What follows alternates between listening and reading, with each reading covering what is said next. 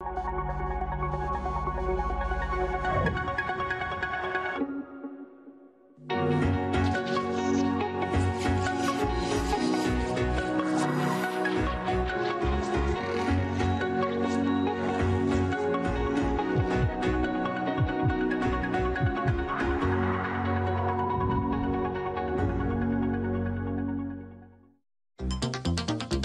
¿Sabías que puedes pedirle a la familia extensa el pago de alimentos para tus hijos?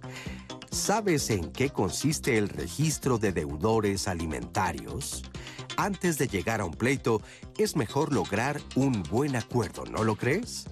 Algo similar debería suceder con el pago de pensión por alimentos. Lo ideal es que la pareja o expareja llegue a un arreglo que deje satisfechas a las dos partes sin la necesidad de recurrir a abogados, simplemente poniendo la mejor voluntad.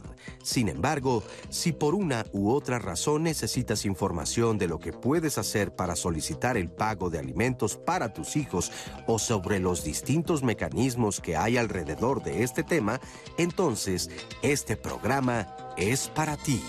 Hoy, en Diálogos en Confianza, pensión alimenticia exige su cumplimiento.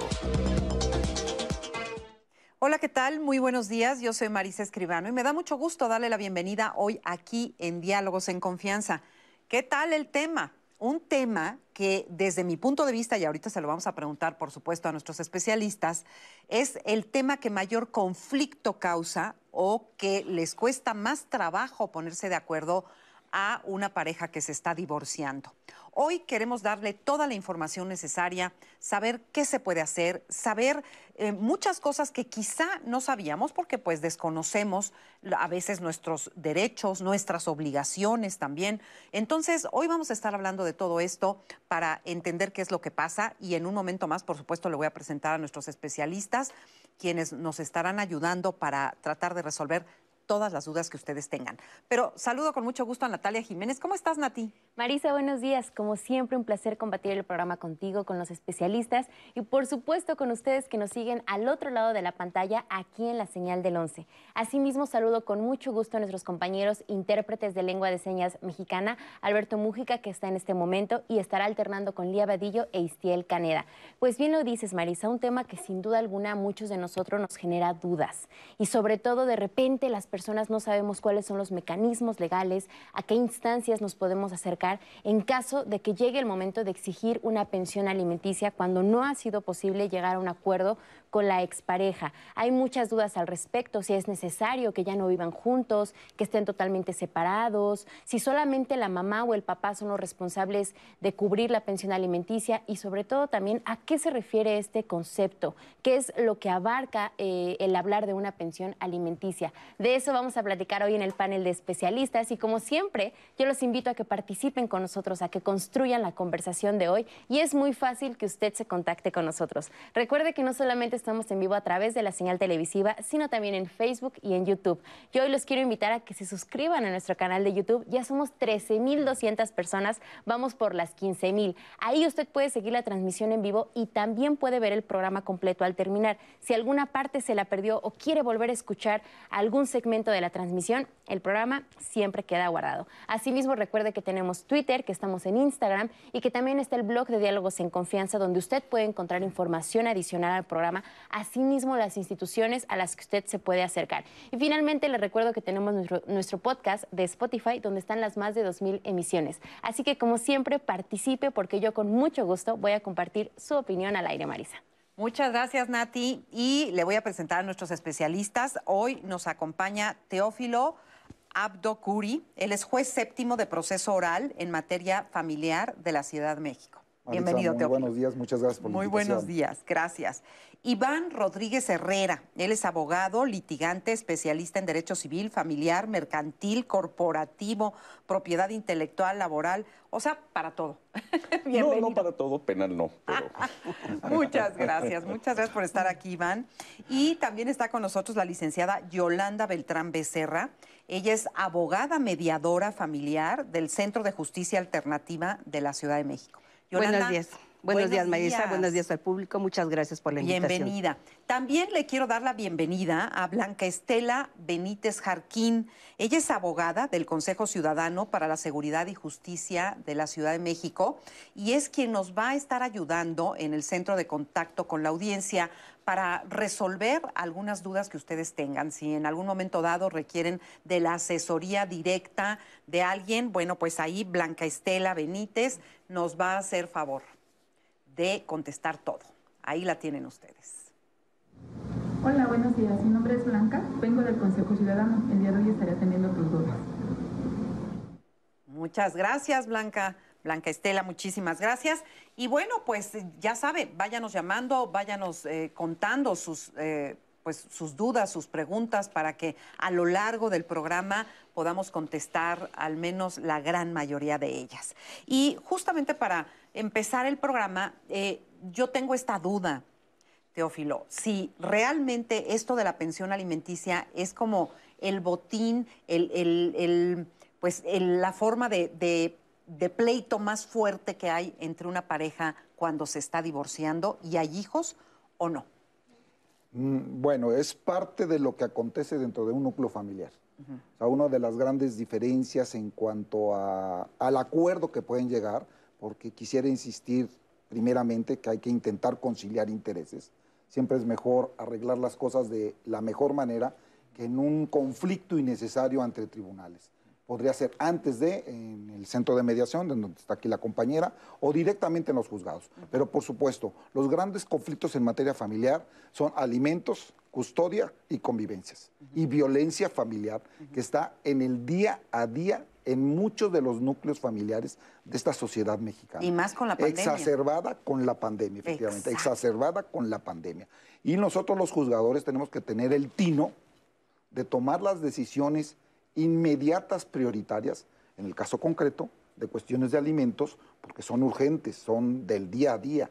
En el caso de conflicto, evitar precisamente la continuación y que haya un cese al respecto. En el caso de convivencias, bueno, tendríamos que revisar cómo está la vinculación entre padres, porque parece ser que el pleito permanentemente no es por los hijos, sino es por el dolor que sienten y el desánimo de que ¿por qué me quieres quitar de mi patrimonio? Sí, o que es una especie de venganza a veces también, o de coraje. lo que denominan laberinto de pasiones, es el enojo, el, el, rencor, el coraje, o la propia educación que se tiene. Aquí hay que apostar a una cultura distinta en cuanto a cuáles son nuestras responsabilidades de crianza. Y las responsabilidades de crianza planteaba eh, ella en el sentido de qué implica alimentos. Alimentos es un todo, la palabra alimentos es un todo, es comida, es vestido, es casa, es médico y medicinas, es esparcimiento y por supuesto, pues afecto, amor, cariño, que a veces se les olvida totalmente porque me están impactando por parte de la autoridad en el pago de una pensión alimenticia. Claro. Y ese pago de pensión alimenticia pues es discrecional atendiendo un principio de proporcionalidad. Cuando se tienen elementos para poderla decretar, porque hay casos en donde no hay elementos para poderlas decretar, ¿no? Afortunadamente la Corte nos ha establecido que podemos establecer salarios mínimos, pero a veces ni así se cumple, ¿no? Entonces ya existen otros caminos que platicaremos en el transcurso del programa de cómo se puede lograr eso. Pero sí, punto fundamental en cualquier conflicto familiar es la falta de pago de alimentos. Wow. Este, ¿Qué hace una mediadora? O sea, se me hace que es como que tú eres el, el, referee ahí entre dos personas que se agarran del chongo. Precisamente lo que acaba de decir nuestro juez es, estamos ahí en el centro para resolver conflictos. Cuando anteponen el, me estás quitando de mis ingresos y es lo que me duele, hay que trabajar esa parte responsabilidades, obligaciones de crianza, llevarlos al entendimiento de qué es realmente no lo que quieren, sino lo que necesitan para poder trabajar esta parte y llegar a un acuerdo. Esto se va trabajando a través de técnicas que se llevan durante el procedimiento. No es tanto que sea uno el referir, sino que sea la persona que les logre conectar la comunicación adecuadamente o sea, con los dos. Sí. ¿Y, ¿Y, te pasa que de repente te sientes más inclinada hacia un lado que hacia el otro cuando ves que hay una injusticia que se nota a leguas? ¿O tratas de ser lo más imparcial? Tenemos el principio de imparcialidad y debemos de tener balanceado el procedimiento precisamente para que no haya una inclinación en favor de uno o de otro, sino que se trabaje en el mismo plano para que los dos se sientan que están recibiendo lo justo para ellos. Exacto. Pero trabajar muy a fondo. Qué difícil, ¿eh? Qué es desgastante y qué difícil debe ser eso. Y bueno, sobre todo, bueno, realmente en el fondo de todo esto lo que está es el bienestar de los niños, ¿no? Que también me imagino que es lo que ustedes salvaguardan. Es lo que se antepone. ¿Cómo, ¿Cómo ves todo esto? Tú como abogado. Bueno, yo coincido con, con los colegas en que hay un fuerte componente emocional en los asuntos familiares pero mi papel como abogado litigante no es el de la imparcialidad. Yo represento el ah, interés de mi cliente, ya sea deudor alimentario o acreedor alimentario. Eh, ya entrando un poco en materia, es muy, bueno, es, muy usual, y eso nos lo da la realidad social, que las necesidades alimentarias surgen de las relaciones paternofiliales, esto es cuando hay matrimonio, cuando hay hijos, o cuando hay concubinato y hay hijos, o cuando hay relaciones de noviazgo y hay hijos, pero nuestro Código Civil lo establece y así lo establecen los códigos de todas las entidades federativas, las necesidades alimentarias surgen no solo de esa relación paternofilial, pero también de otras relaciones de parentesco, de la consanguinidad o incluso, si se acredita ante, ante juez, de la colateralidad. De esto es ahí entran ya los abuelos, ah, los tíos, los primos, pero se tiene que acreditar, y, digo mi opinión como litigante, me parece que se tiene que acreditar por un lado eh, ese vínculo de parentesco, en un segundo momento la necesidad de recibir alimentos y en un tercer momento la capacidad del supuesto deudor de otorgarlos. ¿no? Eh, si, tenemos ese análisis claro, entonces podríamos pensar en un escenario de mediación o en un escenario de comparecencia por alimentos, que es un, tema de jurisdicción voluntaria unilateral, en donde se cita la otra parte, o ya una eminente controversia en donde, repito, pues ya me toca representar los intereses de mi cliente. Hay varios conceptos que comentó el abogado que sería, yo creo que conveniente, de acuerdo a lo que llaman eh, lenguaje incluyente, no algo más simple. Uno de ellos es el término deudor alimentario es el que tiene que pagar alimentos, es el que tiene que proporcionar alimentos. Y el acreedor es el que tiene que recibirlos. Regularmente son los niños y las niñas y nuestros adolescentes, inclusive las esposas, las concubinas, u otros casos que tendríamos que ir más allá. Él habló de eh, el derecho a reclamar alimentos y ante quién se puede reclamar y con a quiénes se le pueden reclamar. Pues si cuando el deudor, en el caso, que es el esposo, el concubino, el novio, o como se llame, quien procreó los hijos, no puede, no debe, no quiere, se desaparece el mapa, eso es algo muy discutible, pero todas las entidades federativas, todas, o sea, todos nuestros estados de la República en su Código Civil, dicen en el capítulo de alimentos que se le pueden reclamar a los abuelos. Y si los abuelos no pueden, se les pueden reclamar a los hermanos, o sea, a los tíos y a las tías. Claro, no quiere decir que nada más es la obligación paterna en caso de que el que te manden es el padre, sino también atendiendo ese principio de proporcionalidad de acuerdo a necesidades, pues también los ah, del lado materno tendrían que colaborar, llegando a un equilibrio en el pago de los alimentos, porque existe la duda en el sentido, ¿por qué me vas a reclamar a mí si es mi hijo o el que tiene que pagar? Pues simplemente porque así lo establece la ley. Es lo más sencillo. ¿Es en caso de que el hijo o la persona que es la que tiene que dar esa pensión alimenticia mm. no pueda? No pueda y lo demuestre. no se le puede encontrar la ah, manera para que pague alimentos. A veces se oye muy mal, pero a veces hay sentencias muy bonitas de condena de alimentos y no se pueden ejecutar. Porque desaparece. Porque curiosamente a veces las mamás que llegan a los juzgados, digo mamás porque son las que más llegan en un noventa y tantos por ciento, no tienen ni idea a qué se dedicaba la persona con la que procrearon hijos. Y hay quien, como deudor, tiene la posibilidad hasta de renunciar, claro, eso sí es una cuestión penal, por abandono de menores. Y a veces el jaque mate en un asunto de estos es la denuncia penal, ¿no? Claro. Es lo que ha operado y que provoca a veces que se cumpla, ¿no? Claro. Pero sí, por supuesto, pueden cumplir los abuelos. Oye, una pregunta muy simple, pero que me parece interesante también. O sea, pensión alimenticia, nada más se habla de ello cuando hay hijos. Si no, no tienen, o, también... No, no, no, no, no. No, no, no. También puede reclamar el, esposo, la esposa, el concubino, la concubina. Los padres de uno le pueden reclamar alimentos a uno, inclusive los colaterales, dependiendo del grado que exista, cuando no se tienen alimentos. Por supuesto, no, no, no está, no está cercado exclusivamente a, la mamá y a los hijos, no. Hay muchos casos de concubinato, hay muchos casos de, matrimonio en donde nunca ha habido hijos. E inclusive hay muchos casos en donde vienen el papá y la mamá que con toda la vergüenza del mundo, porque les da vergüenza, les da pena, pero tienen que venir a reclamar porque sus hijos ya los tienen abandonados. Yo escucho a las mamás cuando dicen, no, yo no le reclamo a mi hijo porque ya tiene sus propias obligaciones. Una obligación es que también apoyen económicamente dentro de sus posibilidades a sus padres. Así lo establece la ley. Muy bien, pues ven por qué es importante hacer esto para que estemos enterados de todas estas cosas, ¿no? Por ejemplo, esto de los abuelos yo no lo sabía. Yo no lo sabía. ¿Y qué tanto se da, eh? No es, muy, no es muy común, no es muy común. Me parece que ahí en el escenario de nuestro país opera mucho más la convención social o la costumbre, pero tampoco son, o sea, no, no podemos em, cerrarnos al escenario de que se dé uno de estos, de estos casos, ¿no? O que la ley no otorgue instrumentos a un dependiente económico de la tercera edad o adulto mayor. ¿Sabes por qué no se da? Porque se tiene desconocimiento. Exacto. Eh, hace algún tiempo atrás el Tribunal Superior de Justicia implementó un convenio con las normales de este país, sobre todo de la Ciudad de México la Benemérita Nacional de Maestros, la de especialización, la de educación física. Y se habló con los estudiantes que iban a ser educadores, iban a ser maestros, donde tuvimos como, como principio fundamental, te voy a decir cuáles son las obligaciones, las responsabilidades que se generan en un entorno familiar, porque ustedes son precisamente los instrumentos, las herramientas como educadores de pasar la información a los estudiantes o en las escuelas para padres que existían o existen todavía en algunas secundarias. O sea, tenemos que informar, tenemos que difundirlo, como ustedes lo hacen en este canal. Y eh, ojalá hubiera más canales, ¿no? Con este tipo de información. La gente tiene que saber cuáles son sus derechos, cuáles son sus eh, obligaciones y responsabilidades.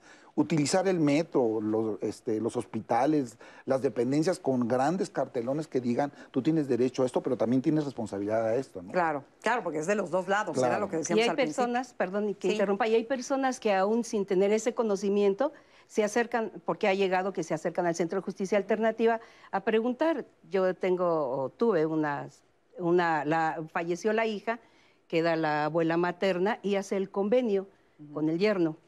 Entonces también son personas que aún con desconocimiento, si se acercan y preguntan, se les puede atender y pueden elaborar un convenio según sus necesidades y las posibilidades, obviamente, también de la otra persona. ¿Y este tipo de servicio es, este, tiene algún costo? ¿Es gratuito? Totalmente gratuito. Totalmente, gratuito. Ahí solo se les pide que tengan la voluntad y la disposición para poder entrar al diálogo con la otra persona y poder lograr sus acuerdos. ¿Y cuánto tiempo te llevas así? O sea, ¿cuánto es lo máximo que te has llevado en tratando de poner de acuerdo a una pareja?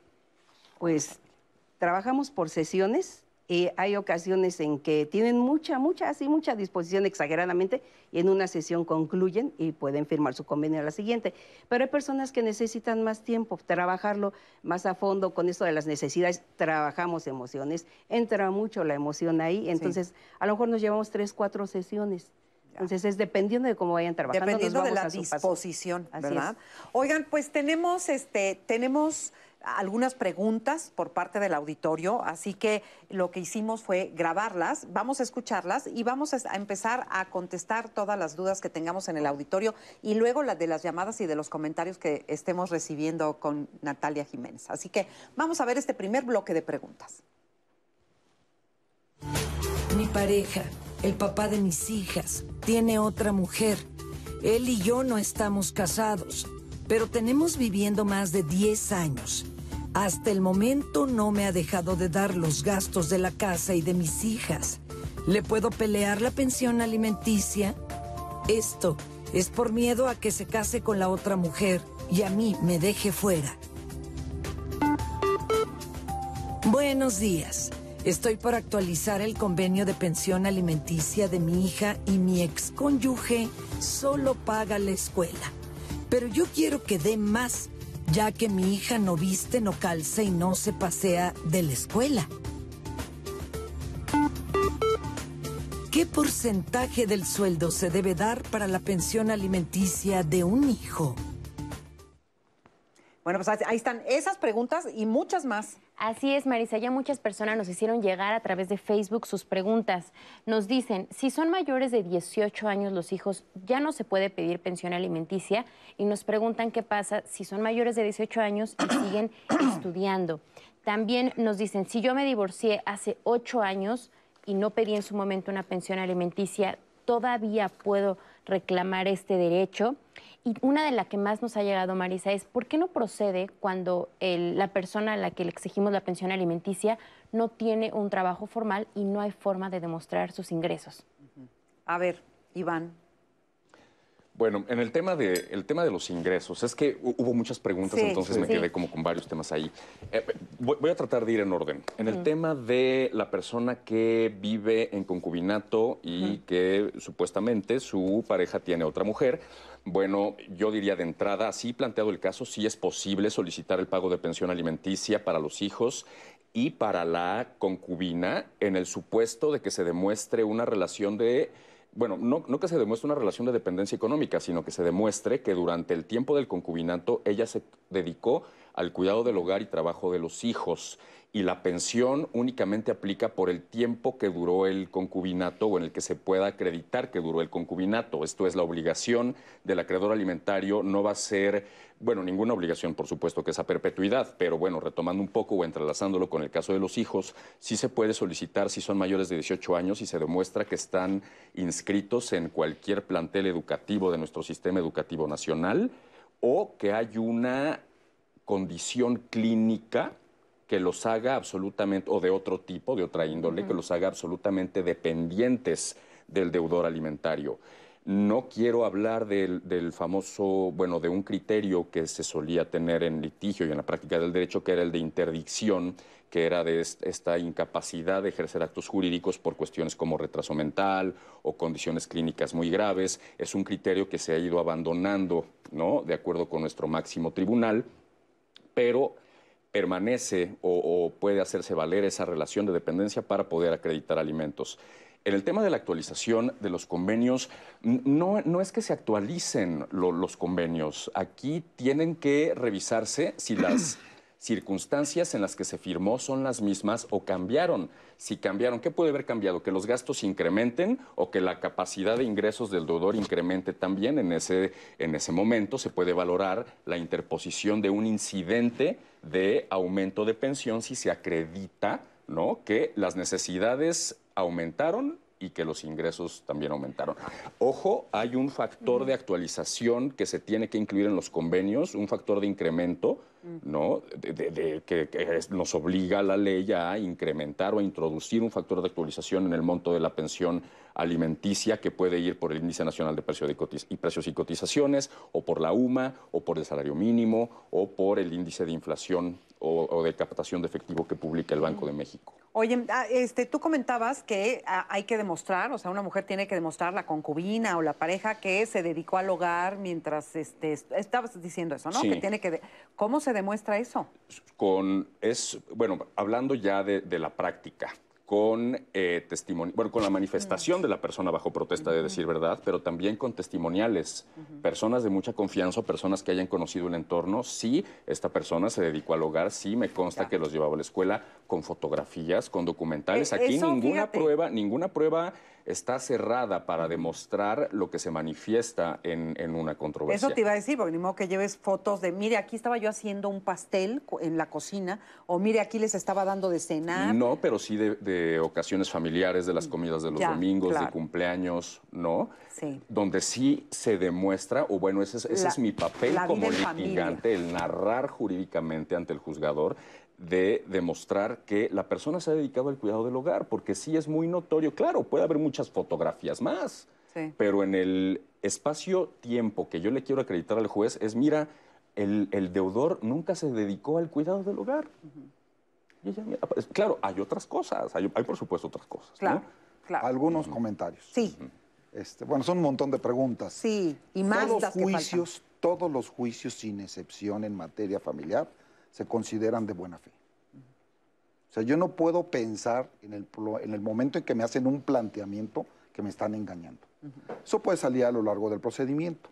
Entonces, en el caso concreto de alimentos, para, ni, para hijos, hijas, se presume que tienen la necesidad Ajá. hasta los 18 años.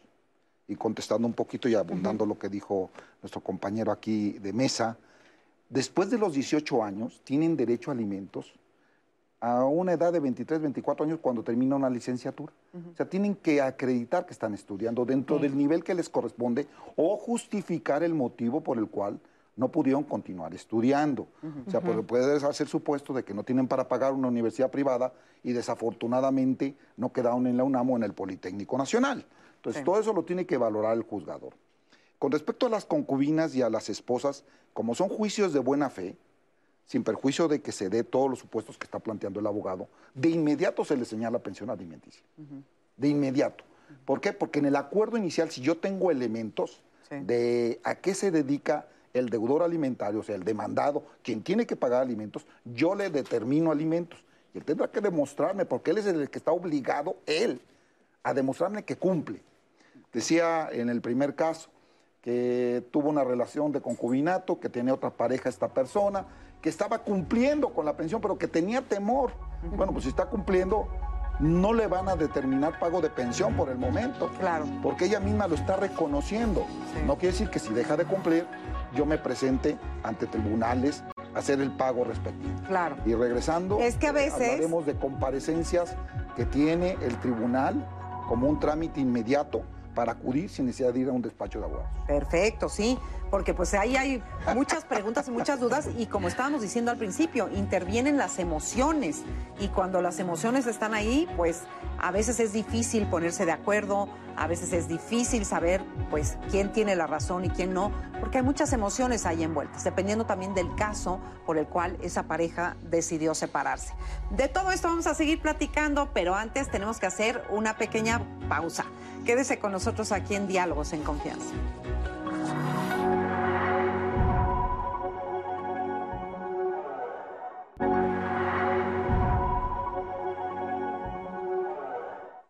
Y estamos de regreso aquí en Diálogos en Confianza con nuestro tema de hoy, pensión alimenticia exige su cumplimiento. Gracias a las personas que ya nos han escrito en las redes sociales, les recuerdo también la línea del centro de contacto con la audiencia, el 55 51 66 40 00. En este momento se encuentra la licenciada Blanca Estela Benítez Harkin, abogada del Consejo Ciudadano para la Seguridad y Justicia de la Ciudad de México, respondiendo vía telefónica todas sus preguntas. Y algunos de los comentarios que nos han llegado, Carmen Huerta nos dice, no estoy de acuerdo con que los abuelos y los tíos y las tías se hagan cargo de la manutención de los hijos de alguien irresponsable. A las mamás en algunas ocasiones también son irresponsables a ponerse a tener hijos sin prever las responsabilidades que conlleva tener un hijo. Berenice Rivas, cada trámite para exigir la pensión alimenticia a cualquier familiar se requiere de mucho tiempo para asistir a juzgados y las mamás tienen que trabajar porque tienen que solventar los gastos. Es un círculo vicioso. Ya tengo anotadas todas las preguntas que nos han hecho llegar y en un momento las voy a leer, pero antes, el proceso de divorcio sin duda alguna es algo difícil y no solamente para la pareja, sino también para los hijos. ¿Cómo lo viven ellos? Vamos a verlo. Lo más recomendable para eh, cuando se aborda el tema de la, de la, separación o del divorcio con los hijos, sí tiene que ver, eh, hablarles siempre con la verdad. Eh, el gran reto al que se enfrentan los padres, en realidad, a mí me parece que no tiene que ver con decirles o no decirles. Creo que muchos papás confunden esto. Muchos papás saben que lo mejor siempre es decirles, pero el problema es que no saben cómo. Y allí me parece que radica la diferencia. Y ¿Por qué no saben cómo? Porque de manera automática empiezan a mezclar afectos en el tema de la charla. Y ahí ya nos encontramos con el primer gran problema y me parece que es el de los más importantes y de los más complicados para los papás que se están separando. ¿Cómo yo voy a hablar con mi hijo y no meter mis afectos sobre los temas que estoy lidiando con mi pareja? Porque si me separé, evidentemente es porque no puedo eh, establecer una comunicación asertiva. Muy pocas parejas, hay que, hay que decirlo, realmente pueden llevar a cabo una separación o un divorcio tranquilo. La mayoría, la gran mayoría de las separaciones involucran conflictos y a veces conflictos demasiado fuertes, ¿sí? peleas, discusiones, gritos y en muchas ocasiones lamentablemente está involucrado el tema de la violencia. Entonces, eh, lo más importante o lo que yo recomiendo un poco para poder hacer este manejo es, aunque sea muy complicado, en verdad tratar, los papás tratar de dejar, así sea que lo que esté sintiendo es que ya no soporto a mi pareja y quiero eh, borrarla del mapa y de mi vida, eh, déjalo de lado. O lo contrario, así yo quiero mantener mi relación con mi pareja que ya no quiere estar conmigo y que es ella o él quien me está solicitando el divorcio y yo quiero estar ahí, no quiero que eso se termine. Bueno, eso que estás sintiendo, haz un esfuerzo y déjalo de lado. ¿Qué se espera ¿qué sigue? Y papá, tu mamá y yo nos vamos a separar, esto no tiene que ver con lo que yo siento por ti, tú eres mi hijo, mi hija, eh, te amo mucho, pero la situación entre nosotros no da para más. Lo que sigue es, y entonces ya le explicas, ¿no? Estamos estableciendo un diálogo, lo vamos a arreglar por medio de otras personas que son abogados, este, te voy a venir a ver cada determinado tiempo. Eso es lo que funciona mucho para tranquilizar lo más que se pueda a, a los hijos sobre esta nueva situación que les acontece. ¿Y cómo es un proceso de divorcio en un juicio oral? Hay dos tipos, bueno, hay tres tipos de divorcio. El divorcio administrativo, que se lleva ante el registro civil cuando no hay bienes o ya se liquidaron, y cuando no hay hijos o ya son mayores de edad. El divorcio bilateral, que es el antiguo divorcio por mutuo consentimiento, o sea, ambas partes comparecen ante el juez oral y es en donde ya presentan una propuesta de convenio. En esa propuesta de convenio se tiene que abarcar cómo se van a pagar los alimentos, cómo se van a incrementar, como precisaba el, compañero abogado, hay distintas formas de incrementarla, claro, siempre y cuando el incremento del que tiene que pagar pues, también haya incrementado, eh, las convivencias, cómo se van a dar, eh, cómo se van a repartir los bienes o cómo se van a liquidar los bienes en caso de sociedad conyugal, y en caso de separación de bienes hay una figura que se llama compensación si hay una disparidad de bienes, por ejemplo, está el, el, el, cónyuge que se dedica a trabajar, que tiene ingresos y quien se dedica preponderantemente al hogar, pues es el que no puede adquirir. Entonces se tiene que buscar un equilibrio entre ambos. Entonces ya se presenta la propuesta, se lleva a cabo una, presentan la solicitud ante juzgados, se radica en un juzgado, somos 10 juzgados orales, uh -huh. se lleva a cabo una audiencia, se hacen algunas precisiones de ser necesario en el convenio, se dicta sentencia y se aprueba el convenio. Uh -huh. Ese es en el procedimiento bilateral. bilateral. El una, unilateral, porque ya lo había dicho acertadamente el abogado, pues aquí el divorcio en la Ciudad de México se da, perdón la expresión, te guste o no te guste, okay. se tiene que dar. Entonces en el divorcio unilateral, cualquiera de ellos los puede plantear ante el juzgado uh -huh. y presenta una propuesta de, de convenio se le manda llamar a juicio al otro, el otro puede presentar una propuesta de convenio, puede manifestar su oposición a la propuesta de convenio, o puede manifestar su conformidad, o puede no presentarse. Entonces, el juez lleva a cabo una audiencia de conciliación en donde invita a las partes a llegar a un acuerdo en cuanto a las propuestas de convenio, estando las dos partes. Si no llegan a las partes, bueno, simple y sencillamente se levanta la audiencia, se dicta sentencia inmediatamente de la disolución del matrimonio. Uh -huh. Y en un juicio accesorio, que se llama incidente, como él lo refirió, se llevan a cabo todo aquello relacionado con las necesidades alimentarias de los hijos. Sí. Las necesidades alimentarias, que vuelvo a reiterar, implica comida, vestido, casa, médico y medicinas, educación, esparcimiento, en cuestiones materiales. Uh -huh. En cuestiones de amor, bueno, pues vemos casos como los que comentábamos en el espacio, que a veces no tienen interés en ver a sus hijos, ¿no? Sí. Pero son los dos tipos de divorcios que se llevan en tribunales. Ok, perfecto. Nati, tenemos muchísimas preguntas. Así es, Maris. Una de las situaciones que más nos han expuesto en redes sociales es el caso en el que los papás sean responsables, cumplan con el pago de la pensión alimenticia, pero aún así no se les permita ver a sus hijos.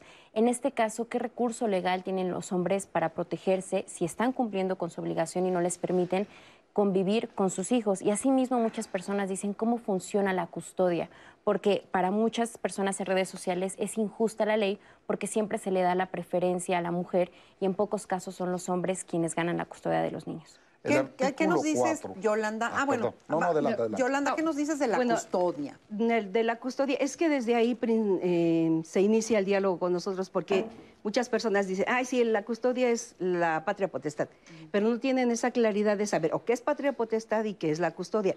Partimos desde ese momento, eh, lanzando la pregunta, ¿no? ¿Qué es para ti?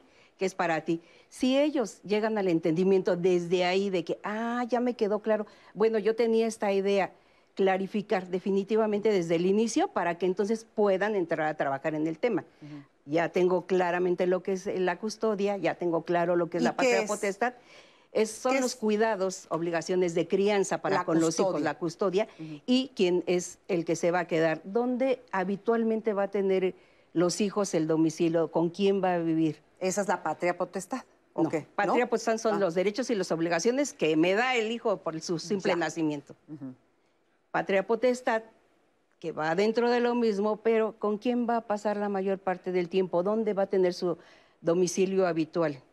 ¿Dónde va en esa esfera donde va a estar los hijos protegidos? Entonces ya se dan cuenta que, bueno, hay que separar los temas y que no se van a divorciar de los hijos, se van a divorciar los padres. Eso es bien importante. Algo muy, muy importante tratar este tema y entonces ya empiezan a trabajar. Ya tengo claro lo que significa cada tema, ya sé por dónde voy a trabajar, pero eso lo tienen que visualizar ellos, lo tienen que sentir, lo tienen que ¿Es cierto que, se le da más a la mujer la patria potestad de los hijos este, Legalmente es igual. igual? La patria potestad es la cualidad que tiene el progenitor de representar al hijo en su persona y en sus bienes.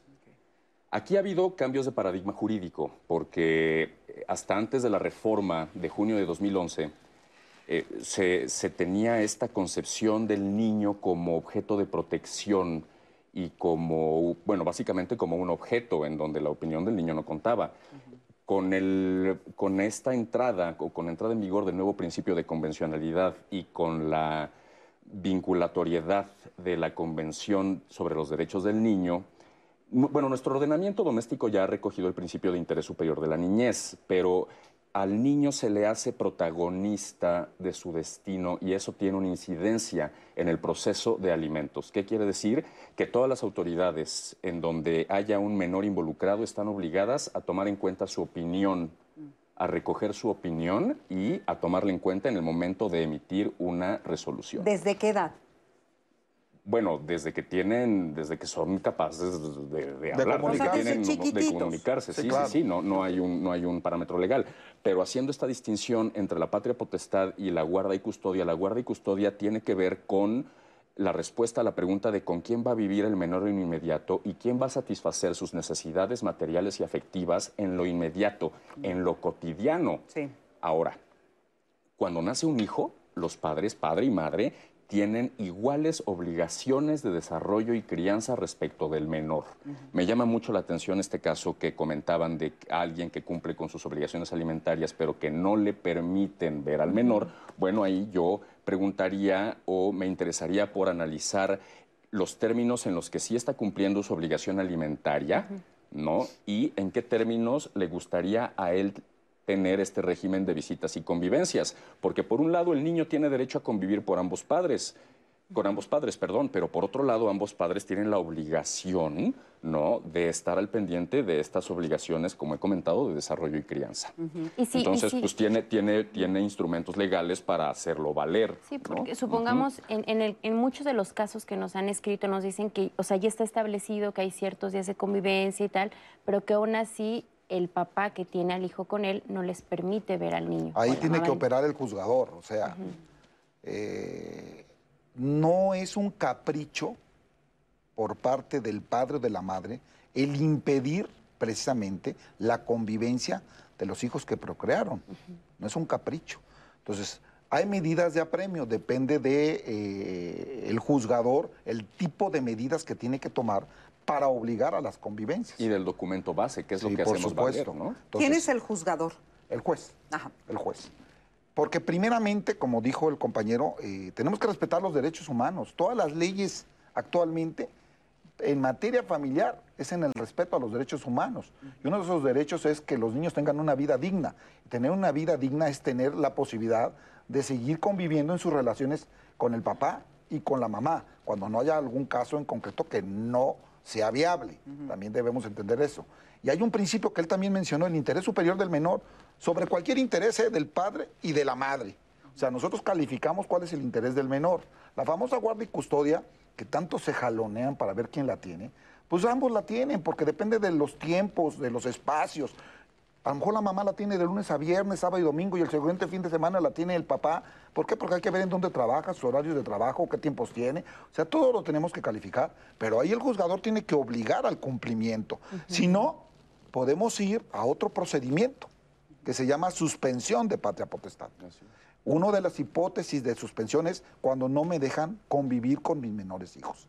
Y como de actuaciones del expediente se va a desprender que ha impedido hasta lo imposible precisamente la convivencia, entonces te la puedo quitar. Por ahí hay una resolución de la, ministra, de la magistrada Sánchez Cordero, de la magistrada, no de la ministra, sino de su hija, en donde hace un estudio de la violencia familiar en contra de un menor o de una menor por el uso de todos los recursos legales para evitar que viera el- la mamá a su hijo.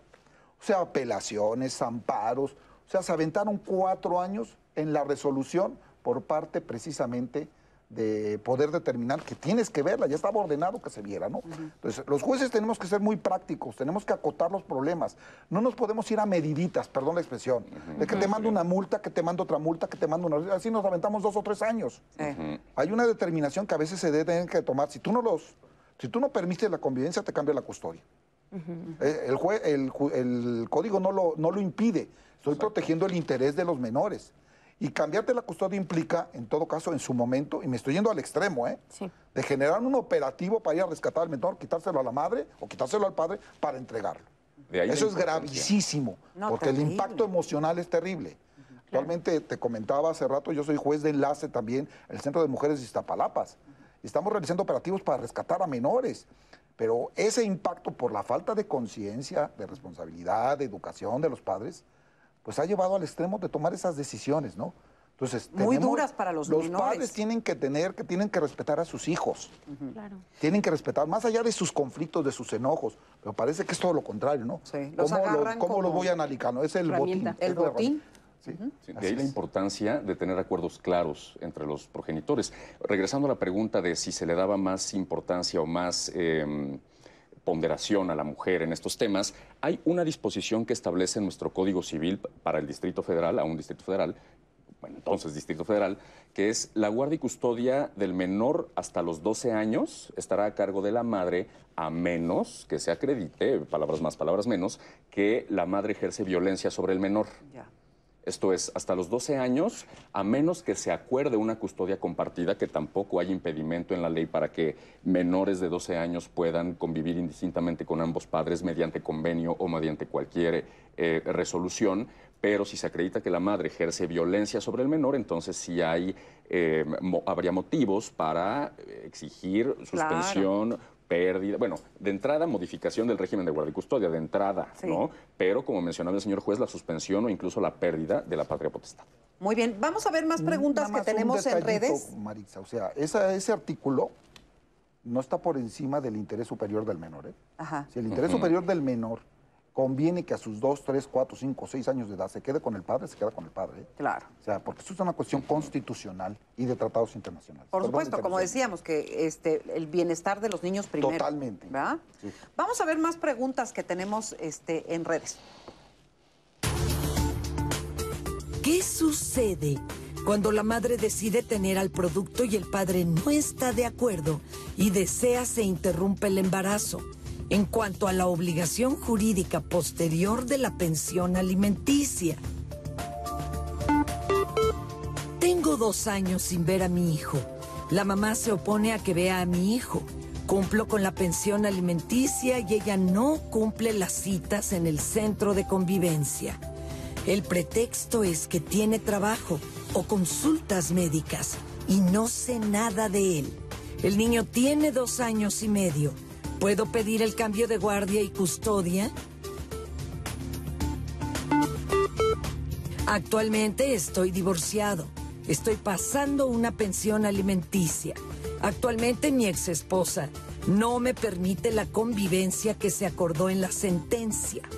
¿A dónde puedo recurrir para pedir apoyo y solicitar la convivencia de mis hijos?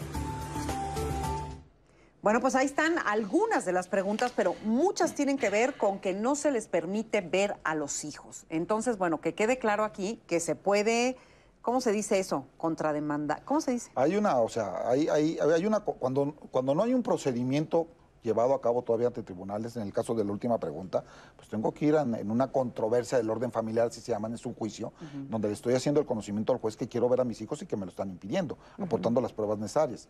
Y el juez calificará y determinará las convivencias. Cuando ya hay convivencias establecidas, eh, yo se lo tengo que saber hacer, saber hacer al juzgador. De hecho, ahí me dicen que ni al centro de convivencia los llevan. El centro de convivencia es parte del tribunal. Sí. Entonces hay constancias en donde se va asentando que no se presentó ya con el menor. Entonces el juez puede tener dos caminos a seguir. Establecer las medidas de premio y él puede irse a una suspensión de patria potestad. O sea, así se dice muy simple, ¿no? Pero a final de cuentas, así hay que acudir. Hay defensoría pública. Y hay para todo esto que estamos hay- diciendo, ¿hace falta un abogado? O sea, ¿necesitamos al abogado para todas estas cosas? Bueno, es que eh, si es necesario un acompañamiento jurídico. O sea, no, no estoy, no quiero decir que sea necesaria una representación de un abogado postulante, ¿no? Eh, Aquí yo lo que recomiendo a los clientes siempre, o lo que yo tengo presente como abogado, es no hablar en abogañol, no hablar de una manera que el cliente no me entienda o que el cliente no sepa qué va a esperar o no sepa qué sigue o no sepa cuál va a ser el resultado final de cualquier procedimiento he tenido asuntos en los que me han, eh, me han preguntado, oye, ¿cómo ves la mediación? Pues la veo muy bien. No, si hay acuerdos, pues está muy bien. Oye, pues es que fíjate que está este bien en, en disputa que compramos los dos, entonces no sé si tengamos que meterlo en el convenio, si debamos llevarlo a la mediación, en fin, van saliendo eh, cada caso tiene sus aristas y entonces a partir de ahí uno valora. Pero regresando a la pregunta, definitivamente sí es necesario un acompañamiento jurídico de mediación o de la propia gente o de las oficinas del Poder Judicial que tengan este acercamiento con la sociedad o de, de cualquier profesional jurídico, nada más con esta recomendación de que la gente siempre sepa de qué le está hablando su abogado. Claro. Claro, eso es definitivamente importante. Sin embargo, no hay acompañamiento jurídico en la mediación. Todos somos abogados, sin embargo, no es la función de la mediación dar una asesoría jurídica. Eso sí se los pedimos que lo tomen fuera.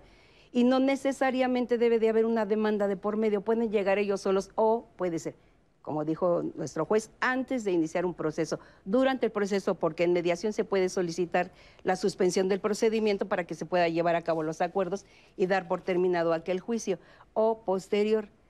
Si ya no se cumplen con los acuerdos que se han hecho, por ejemplo, en el caso de nosotros que tenemos convenios, tenemos la figura de la remediación, pueden regresar y retomar, porque efectivamente, como bien lo dijo, cambian las circunstancias en determinado momento y entonces retoman la mediación.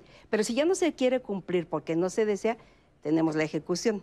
Trae aparejada la ejecución, que es, Es el que ves, cumplimiento es- obligatorio, es pero de entrada es que cumplan ellos. Cuando uno lo escucha así, dices, hijo, qué complicado, porque la mediación, la inter, no sé qué, la- o sea, uno no, no, no entiende esos términos. Entonces, pero digamos, para la gente que dice, bueno, pues yo no sé qué hay que hacer, lo, lo- lo primero es acudir entonces al, al En tribunal. cuestión de alimentos, Ajá. que no comentamos, hay comparecencias sin necesidad de abogado. O sea, se llega al edificio del tribunal que está ahí en Plaza Juárez número 8, en la planta baja hay un escritorio por la cuestión de la pandemia Sí. de preregistro. Sí.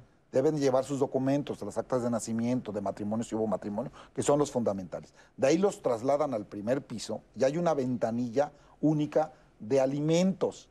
Llegan ahí, los atienden, los reciben, toman datos y les dan un cartoncillo. Ese cartoncillo los canalizan a un juzgado de procedimiento escrito. Son 42. Al llegar ahí, los atienden y se levanta sin abogado. ¿eh? Tiene que levantar el servidor público la comparecencia y tomar las decisiones correspondientes el juzgador. Entonces, a veces se avanza notoriamente porque se tiene la certeza de dónde trabaja. Sí. Ahora, yo como juez, si estoy en ese espacio, igual que todos mis compañeros y compañeras, Sí. si advierto una situación más allá de que estoy reclamando alimentos, pero estoy viendo que hay violencia, bueno, yo también puedo tomar medidas sin que me lo pidan, sin que venga un abogado y que me lo solicite, sin que tengan acompañamiento en ese momento, porque de ahí los vamos a canalizar nosotros con un oficio a la Defensoría Pública o al Sistema para el Desarrollo Integral de la Familia. Eso no los exime si quieren ir con un abogado particular, que también quiero aclarar, hay despachos de abogados aquí en la Ciudad de México y Animal que, que tienen el tema del pro bono, así se llama. O sea, dan asesorías gratuitas, dependiendo del tipo de cliente que se presente con ellos, ¿verdad? ¿En dónde? Eh, aquí en la Ciudad de México, en cualquier despacho que tenga esa, esa conducta.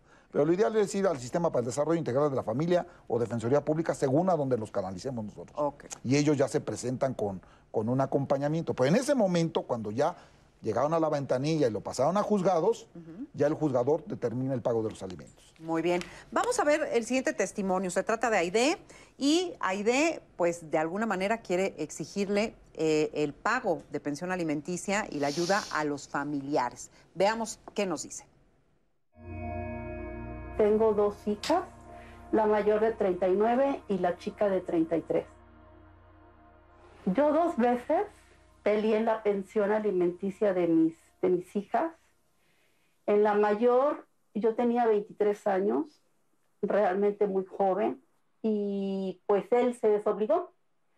Cuando yo siempre quise ser autosuficiente y yo me decía a mí misma que, que realmente no se necesitaba, ¿no? O sea, si uno es autosuficiente económicamente, pues pues no necesitaba del hombre y a estas alturas de mi vida sí me doy cuenta que sí hace falta mucho la, aunque sea la imagen paterna.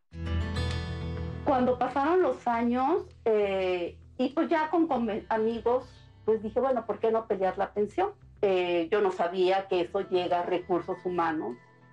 Pues el papá de mi hija se sumamente se molestó porque me gritó y me dijo que todos sus compañeros sabían que cómo me había atrevido a hacer eso. Es increíble. Yo pensaba que las personas preparadas pues, tenían educación, eran responsables. Pues no, él era una persona preparada. Es más, tenía una mueblería y pues increíble, pero cierto. Él renunció, le perdí, le perdí la pista y cuando fui a su mueblería, pues, ah, no, ya vendieron esa, ya vendieron esa mueblería. Entonces yo me quedé espantada, realmente. No podía concebir cómo una persona para desligarse, que hoy en día pues veo que es muy común, pero en ese entonces pues estaba muy joven y yo eso no, no mi cerebro no lo carburaba. Pasaron los años y cuando yo hago mucho ejercicio y yo corriendo un día en un parque, conocí a, una persona extranjera. Él cuando termina empezamos a salir, yo veía que era un buen hombre con mi hija, la mayor, y pues caí nuevamente, yo me fui al extranjero. Fueron dos años que para mí se me hicieron 20 años. Bueno, el chiste es que yo veía que la relación pues iba decayendo. Y pues dije, ¿qué estoy haciendo en este país? Y en ese momento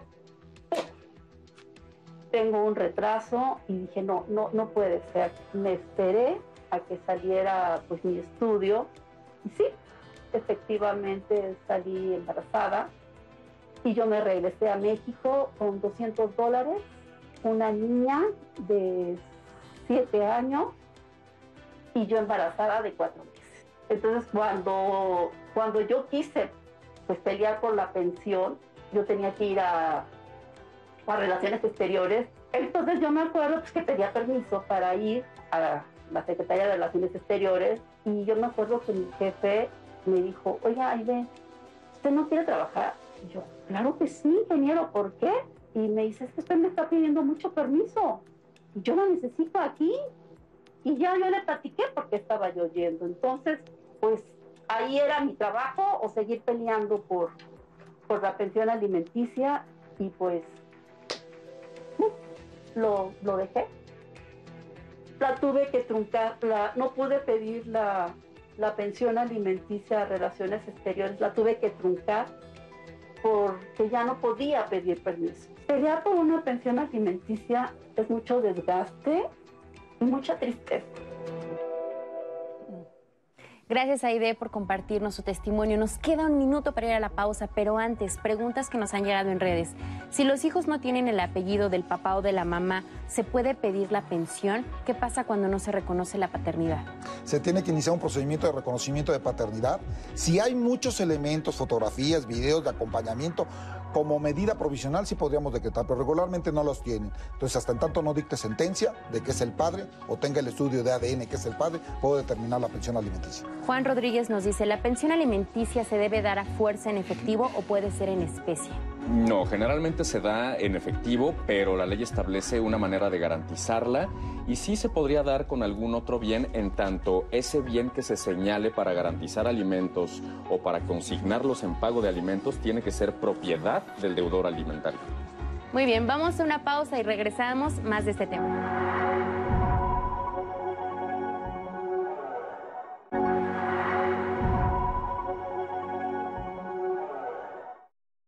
Regreso aquí en Diálogos en Confianza. Como usted sabe, cada martes dedicamos un espacio de nuestro programa para pedir de su colaboración en caso de que usted tenga información sobre las personas que a continuación les voy a mostrar que desafortunadamente han desaparecido y cuyos familiares y amigos están en su búsqueda. La primera fotografía que le presento es la de Eric Alberto Cabrera Samaniego. Él desapareció en la colonia Los Reyes Ixtacala, en el municipio de Tlanepantla, Estado de México, el pasado 19 de agosto de 2021. En este momento puede ver la fotografía de Eric Alberto Cabrera Samaniego y en caso de que usted tenga información sobre su paradero, asimismo aparecerá la línea telefónica a la que usted se puede comunicar. La línea es el 55 56 74 79 02. Asimismo pedimos de su colaboración para localizar a Cristian Eric Camela Pérez. Él desapareció en Barandilla, Guanajuato, el pasado 3 de agosto de 2021. En este momento ve la fotografía de este joven en pantalla, Cristian Eric Camela Pérez, y asimismo va a aparecer la línea telefónica a la que usted se puede comunicar. Asimismo, pedimos de su colaboración para localizar a Israel Eduardo Camacho Mendoza. Él desapareció en la colonia Cerrillos, tercera sección, en la calle El Mirador número 17, en la alcaldía Xochimilco, aquí en la Ciudad de México, el 20 de febrero de 2021. Si usted sabe sobre el paradero de Israel Eduardo Camacho Mendoza, le recuerdo que se puede comunicar al 55 56 74 79 02. Asimismo, pedimos de su ayuda para que Victoria Lisbeth Posada Silva vuelva a su hogar.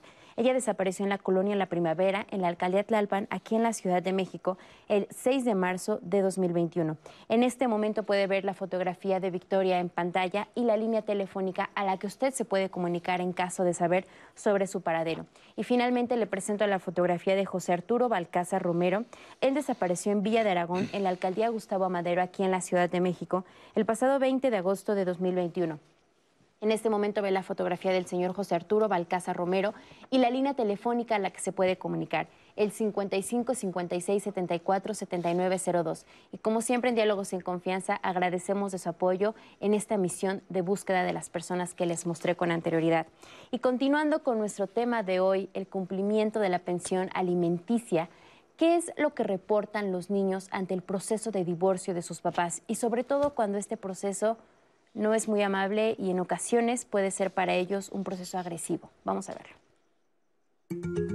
Lo que más me dicen los jóvenes, las señoritas, de esto que les está pasando en cuanto a la separación con sus padres, tiene que ver con los conflictos que los adultos no pueden manejar. Rara vez me ha tocado que algún adolescente o un niño eh, hable del conflicto cuando sus papás están llevando una separación, entre comillas, tranquila.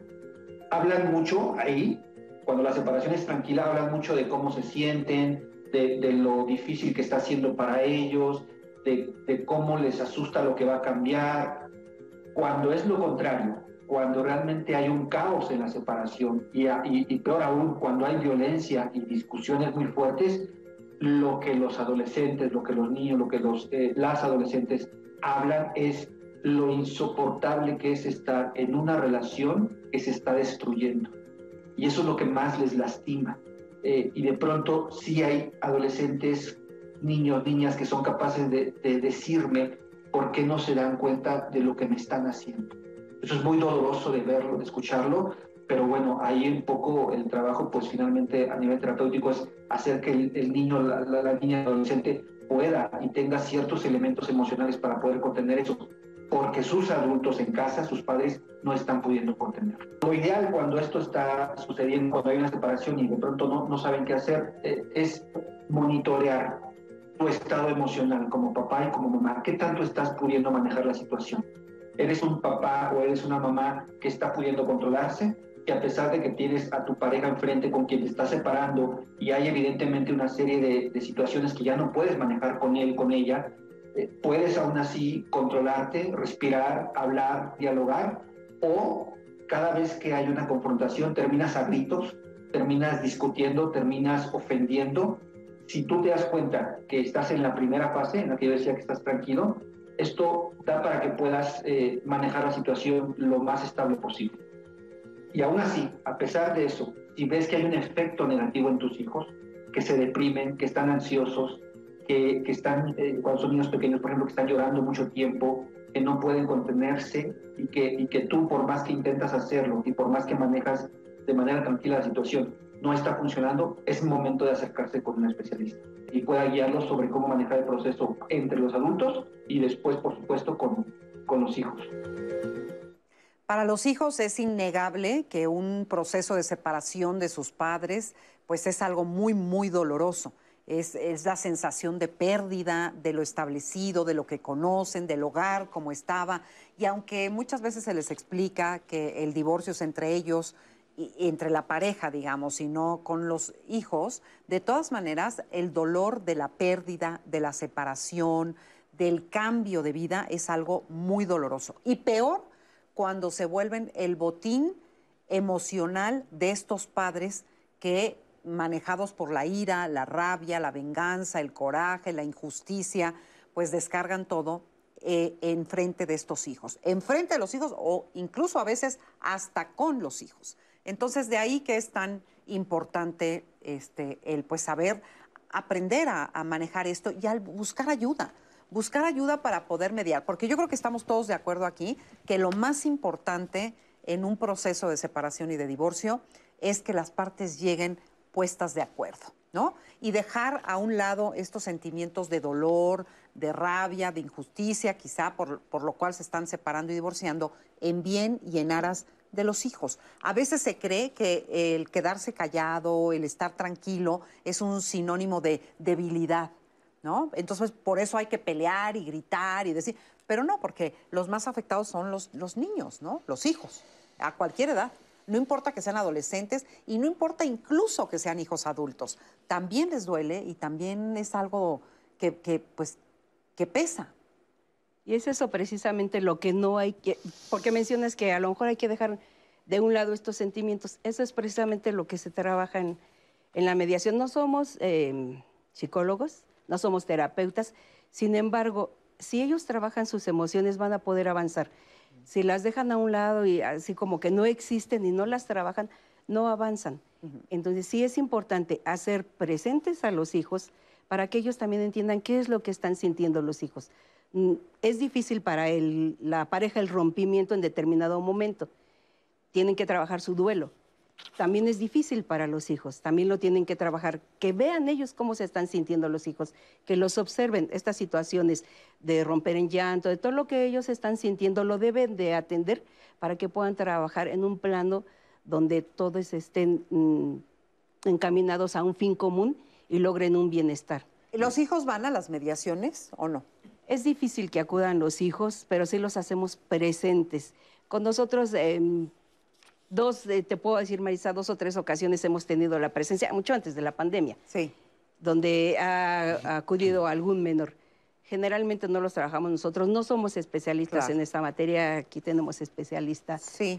No, pero, pero sí se hacen presentes en el si era- momento del diálogo, los traemos al diálogo. En el juzgado sí, ¿eh? En el juzgado. Eh, tenemos que dialogar con ellos, tenemos que tener la capacidad de dialogar con ellos. Y siempre está presente un asistente de menores por parte del DIF y está presente, yo así lo solicito, un psicólogo o una psicóloga de la unidad de asesoramiento. Pero hay que saber platicar con ellos, ¿no? Platicarlos en donde en su momento, pues, eh, ellos expresan sus propios sentimientos. O sea, mi juzgado parece una guardería, ojalá algún día puedas ir, entras y hay un montón de dibujos de todos los niños que me acompañan. Mi secretaria me hizo un hermoso dibujo panorámico en el archivo con el mundo y distintas caritas. Entonces eso ya llama la atención porque se hasta se entusiasman que van a dibujar. Pero platicamos con ellos y puedo decirte que los niños entre 4, y no soy psicólogo, tengo algunos estudios, pero entre 4 y 6, 7 años, quieren que sus papás estén juntos. Así te lo expresan. Los niños de 7 a 10, 11 años entran en el juego de lealtades. Ten- son muy cuidadosos en lo que dicen respecto del papá y de la mamá, porque tienen miedo a generarles daño. Y los niños o los adolescentes están hartos de los padres y están hartos de nosotros. Entonces, es algo muy complejo y eso es lo que debe precisamente trabajarse antes de llegar a tribunales. O sea, eh, debe de haber prevención, debe de haber esa cultura nueva, debe, debe de haber una búsqueda en donde la familia, si ya no tiene entendimiento, tú dijiste algo bien importante, ¿no? El estar callado no significa que me venciste, ¿no? Es ser más tolerante, ser más prudente y quizás esperar el momento para tratar de negociar. Ellos negocian como mediador, tratan de mediar, nosotros tratamos de conciliar. Y ese yo creo que es el afán que todos los profesionistas que estamos involucrados debemos de tener. Así es. Mediar, ¿qué es? O sea, ¿cuál, es- ¿cuál sería la diferencia entre mediar y conciliar? El mediador es eh, única y exclusivamente el director del momento. Va encaminando a que las partes hagan sus manifestaciones y en base a sus propias respuestas se puede llegar a una conclusión. Nosotros sí podemos dar alternativas de solución. O sea, dependiendo de los planteamientos que se realicen. Claro. Pero son invitaciones. Que no se entienda con que me estoy actuando con parcialidad. Porque hay un concepto actual, y me atrevo a comentar lo que se llama perspectiva de género. Hay que tratar a las personas como, como aquel dicho de igual a los iguales y desigual a los desiguales. No todos tienen el mismo nivel cultural o económico, social. Entonces ahí que tenemos que buscar ese equilibrio, ¿no? La pareja que trabaja tiene más poder que la pareja que trabaja en casa. O sea, es diferente, entonces tenemos que buscar ese equilibrio. Pero eh, tanto las mediadoras y mediadores como nosotros vamos a ese camino. E inclusive, como lo dijo el abogado, que dijo, si yo me estoy percatando de una situación anómala, bueno, pues mi ética profesional no me permite. O sea, yo te voy a dar el paso a seguir, pero pues tenemos que enderezar el camino, ¿no? Porque estamos equivocados, ¿no? Sí, claro. Ajá. Nati. Marisa, nos llega a través de Twitter. Mi esposo vive en Baja California Sur y yo en el Estado de México. Tenemos dos niños y él ya no manda dinero. ¿Qué puedo hacer? En este sentido nos han llegado muchas preguntas. ¿Qué pasa cuando alguna de las partes vive en otro estado? E incluso en uno nos decían, ¿qué pasa cuando se va a otro país? ¿Cómo es el trámite? ¿Es el mismo? Se, solicita la pensión ante el juzgador y se diligencia un exhorto al juez de la entidad federativa donde radica el deudor para que el juzgado de esa entidad federativa eh, notifique los oficios de pensión provisional al centro de trabajo del deudor alimentario. ¿Y en el caso de que esté en otro país? Ah, bueno, eso se hace mediante carta rogatoria vía la Secretaría de Relaciones Exteriores. Se tendrían que acercar a la Secretaría. Hay un trámite más rápido, o sea, se va al jurídico, comentaba la señora, pero se va al jurídico de Relaciones Exteriores, hay algo que se llama eh, eh, este, cooperación procesal internacional. Entonces, Relaciones Exteriores hace un procedimiento administrativo y hace el requerimiento por conducto de los consulados de México para efectos de que se contacten con los jueces competentes del estado en donde se encuentren para que se proceda al descuento del pago de la pensión. Muy bien, tenemos dos situaciones Directamente más. En Directamente. Ah, okay. Ah, la primera, la primera situación nos dicen qué pasa cuando una de las partes cumple con el pago de la pensión, pero sabe que el dinero no es ocupado bien para sus hijos. En esos casos, ¿qué se puede hacer? ¿Hay algún tipo de vigilancia que se tenga para realmente, o una auditoría para que realmente se cumpla con el alimento de los hijos? Primero habría que saber el por qué sabe que no se ocupa, porque pues hay poco contacto con la pareja. O no se gasta en lo que en él lo quisiera. que él quisiera que se gaste. Son simplemente percepciones. O sea, se puede acudir ante el juzgado y hacer la manifestación, pero hay que aportar pruebas, ¿no? Nada más el decir, tengo conocimiento de que ella o él no cubre las necesidades con lo que yo le aporto de la Y en pensión. caso ¿no? de sí tenerlas, ¿qué procede? eh, pues tener primero tendría que rendir cuentas, aunque hay una tesis ahí de la Corte que dice que no se les tiene por qué obligar, pero es una tesis que no es obligatoria.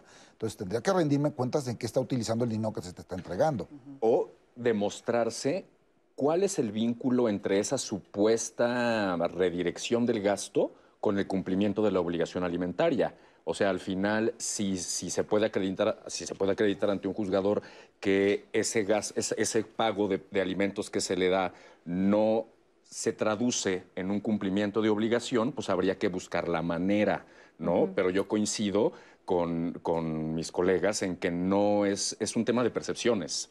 O sí, sea, es de percepciones, pero también puede ser que lo notes a través de tus hijos, que dices, oye, traen la ropa rota, este, no, me, me- me comentan que pues les dan de comer puras pizzas, por decir algo. Entonces, a lo mejor me estoy dando hay que cuenta. acreditarlo, Hay que Y, acreditarlo. pero ¿y cómo acreditas eso? Con Bueno, el pues es diálogo que- con los menores. Ah, ok.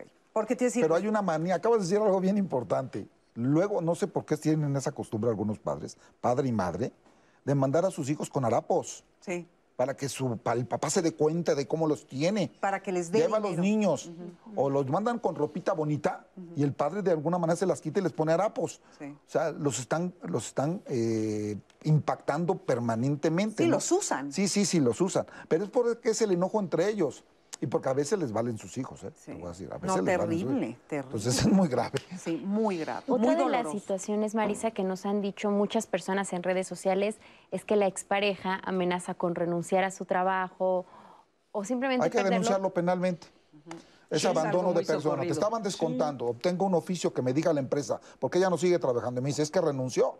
Él solito buscó la manera de declararse insolvente para cumplir con sus obligaciones. Porque las obligaciones alimentarias no dependen de tener trabajo o de tener ingreso o no, dependen de tener un dependiente económico, valga. Así es. Sí, claro. y es que en este mismo sentido, muchas personas nos escriben y nos dicen, bueno, ya me separé, ya me divorcié, pero mi pareja no tiene un trabajo formal y yo no tengo forma de demostrar que él tiene un ingreso. ¿Ahí qué se puede la, hacer? la ley ofrece caminos. El artículo 69 del Código Fiscal de la Federación establece el principio de reserva absoluta cuando se tiene información de los contribuyentes o información de tipo fiscal, pero el mismo artículo 69 establece el principio de excepción en el caso de eh, controversias del orden alimentario, del pago de pensiones alimentarias. ¿Qué quiere decir esto? Y esto es, esto es algo es de estos detalles de litigio en materia de pensiones que se le puede preguntar al SAT sobre los ingresos del deudor, no necesariamente si tiene un empleo registrado ante el IMSS o no. En el tema de las cuentas bancarias, por si surge la pregunta, yo me he topado en la experiencia con distintos criterios de interpretación. Me he encontrado con juzgadores que este, sí dirigen la solicitud a la Comisión Nacional Bancaria y de Valores y ha habido otros juzgadores que me han respondido que no lo pueden hacer amparados bajo el secreto bancario. El tema es que la ley no es expresa en ese, en ese punto de la Comisión Nacional Bancaria y de Valores. Pero en el caso del SAT, pues está la opción del SAT y nos arrojará la, la, información de los últimos ingresos reportados en la declaración anual del deudor. ¿Y en qué momento se vuelve penal una situación de no pago y de, y de renuncio y no me encuentro? Cuando hay falta de cumplimiento de... porque yo propicié precisamente y no quiero cumplir. Uh -huh. Porque hay casos en pandemia, como se comentaba hace ratito, de que hay gente que se quedó desempleada. O sea, por más que busque chamba, no la encuentra. Entonces, ya aquí es, se equipara una obligación. La obligación tanto del padre también es de la madre. Entonces, hay sí. que buscar posibilidades, ¿no? Yo me atrevo a decir, pues pónganse, perdón la expresión, a vender tlacoyos, a lavar en las esquinas vidrios. O sea, de alguna manera tengo que hacerme de un ingreso para poder sacar adelante a mis hijos. Claro. Y, y, el que perdió el empleo, estoy seguro que está buscando la manera de encontrar otro empleo. No como aquel que no quiere cumplir aun cuando tiene. Uh -huh. O sea que sí se toman en cuenta, digamos, todas Todos estas... se tienen que tomar. Y él dijo algo muy importante, o sea, los jueces, estamos hablando de alimentos, que es fundamental. Sí. Es ISTE, infórmame si está dado de alta. IMSS, a ver si está dado de alta y si tiene alguna chamba. Este, SAS, el, el Servicio de Administración Tributaria, si estás dado de alta. Y lo de la Comisión Nacional Bancaria, todos los jueces estamos obligados, todos sin excepción, a pedir información para ver si hay cuentas de crédito. Los hombres son muy vanidosos. A veces tienen sus tiendas departamentales o van a restaurantes elegantes, uh -huh. pero van como por dioseros a los juzgados, ¿no? Sí. Y ahí se advierte a la misma Secretaría de Movilidad a ver si hay automóviles, al Registro Público de la Propiedad. Es toda una investigación. O sea, me estás diciendo que no tienes, vamos a ver si es cierto.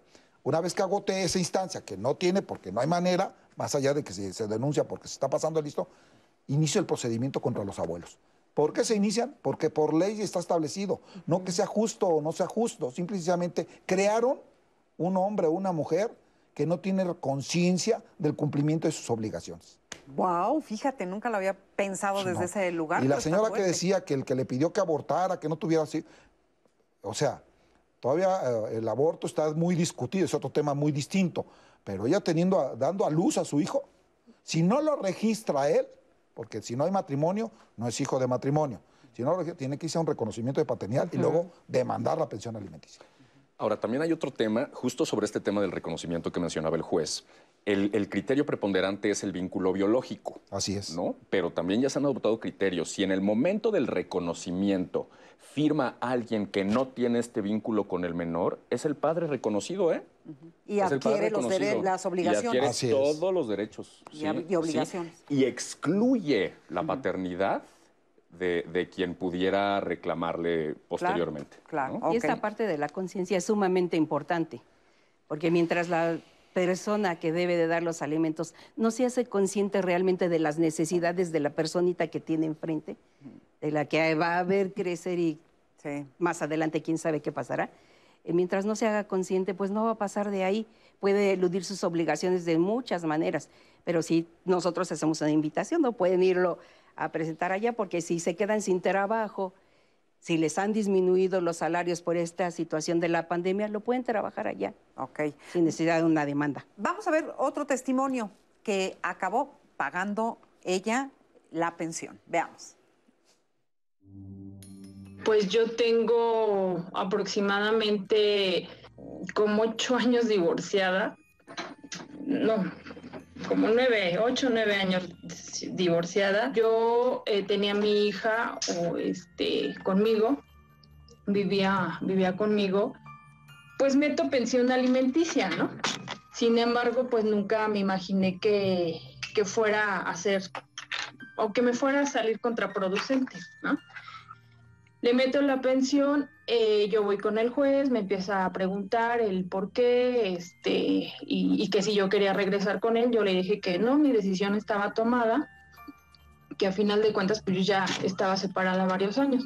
O vamos este, al, al, al juzgado, voy al juzgado más bien dicho, el, el, juez me entrevista y me dice que, bueno, me otorga el 30% de, de la pensión alimenticia provisional. Le cayó a él como bomba porque el 30% para él fue demasiado por una hija y este y pues ese fue su enojo, ¿no?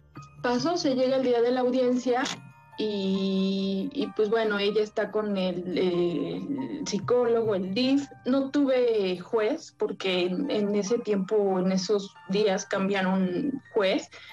Eh, únicamente tuve el secretario de acuerdos, mi abogado no me, pues no me presentó, eh, mandó a un, a un, colega que pues no sabía nada, ¿no? Para mí realmente no sabía nada. Me fui a la guerra sin fusil, así de fácil. Me fui a la guerra sin fusil, este, terminan la audiencia, eh, me dan el pues vaya la hoja donde, o el dictamen donde pues lo que realmente dijo mi hija y le dan la guardia y custodia a su papá. Y pues realmente me quitaron, lo siento que me quitaron a mi hija o me la arrebataron, ¿no? Sin presentar pruebas psicológicas, sin presentar testigos, o sea, se basaron en lo que ella dijo, lo que su papá. No lo sé, no lo sé, fueron muchas cosas. Yo soy quien tengo que pagar ahora sí esta pensión alimenticia porque ya está eh, definitiva el juicio, se puede decir, 2.800 pesos mensuales. Ay, quisiera que me ayudaran nada más. Quisiera que me ayudaran en todo porque no estoy sanada al 100%. Um, he dicho que sí a su papá, pues ya lo perdoné por todas las cosas que me hizo. Pero con mi hija siento, las dos tenemos rencor, las dos, tanto mamá con, con hija como hija con mamá. Muchas emociones, mucho dolor, se habla de rencor, por supuesto, pero también de tristeza, ¿Qué procede en esos casos? Rápidamente vamos a un corte y lo, lo contestamos, pero ¿qué dirías? Bueno, hay que revisar, hay dos temas, el tema de guarda y custodia y el tema del el monto de pensión alimenticia. Tendríamos que revisar cómo es que se llega a un momento en el que ella no tiene la guarda y custodia y hay que revisar muy bien los elementos de valoración para el monto de la, de la pensión alimenticia. Pero hay una cosa, tiene el derecho de convivir con su hija a menos que haya algo en el expediente que nos diga lo contrario. Ok, bueno, pues vamos a hacer una pausa y desde luego retomamos este caso porque sabemos que también hay muchas personas que se encuentran en circunstancias similares. Así que después de esta pausa contestaremos todo ello y cuáles son las instancias que hay que hacer para demostrar que quizá esa sentencia no es justa y no está bien. Vamos a una pausa y regresamos. No se vaya.